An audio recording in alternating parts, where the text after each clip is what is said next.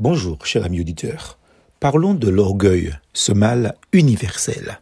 Il nous est dit dans Proverbe 18, verset 12, Avant la ruine, le cœur de l'homme s'élève, mais l'humilité précède la gloire. Dans Luc 22, verset 24, il s'éleva parmi les apôtres une contestation, lequel d'entre eux devait être estimé le plus grand. Alors que le Seigneur parle de sa mort à venir dans des conditions des plus humiliantes aux apôtres, voici, nous montons à Jérusalem et le Fils de l'homme sera livré aux principaux sacrificateurs et aux scribes. Ils le condamneront à mort et ils le livreront aux païens pour qu'ils se moquent de lui, le battent de verge et le crucifient. Et le troisième jour, il ressuscitera des morts. Matthieu chapitre 20, versets 18 et 19. Les apôtres se disputent entre eux pour savoir qui est le plus grand.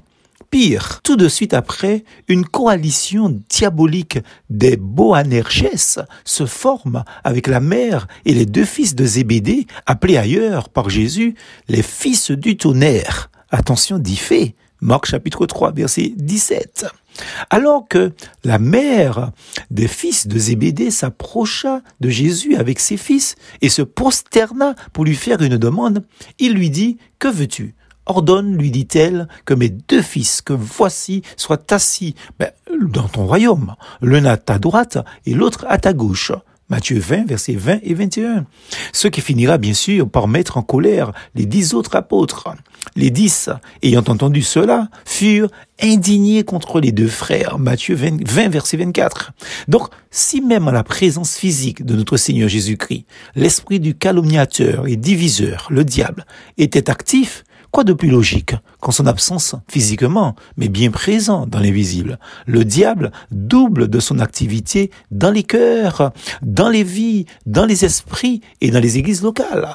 Matthieu chapitre 28, verset 20, Jésus nous dit, je suis avec vous tous les jours jusqu'à la fin du monde.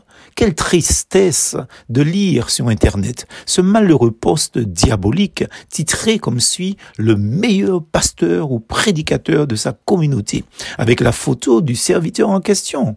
Je me dis que si ce frère est réellement un serviteur de Dieu, il exhortera fermement l'auteur de cette publication et l'invitera à l'enlever au plus vite, car il n'en sera pas de même au milieu de vous, mais quiconque veut être grand parmi vous, qui soit votre serviteur, dit Jésus dans Matthieu chapitre 20, verset 26.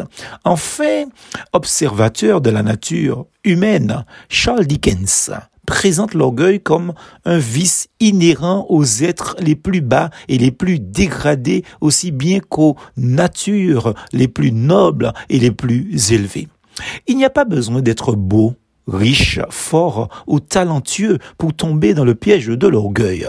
En réalité, nous sommes tous tombés dans la marmite de l'orgueil dès notre naissance. Ce virus, plus puissant que la malaria, la peste noire ou la mort noire, le sida ou le Covid ou encore Ebola, est si subtil qu'il peut utiliser notre modestie et même notre humilité pour s'introduire dans notre esprit, notre cœur et dans les églises locales. Un seul homme a réussi à triompher totalement de l'orgueil. Il s'agit du roi des rois, le seigneur des seigneurs. J'ai nommé Jésus-Christ, seul Dieu éternellement. Alléluia.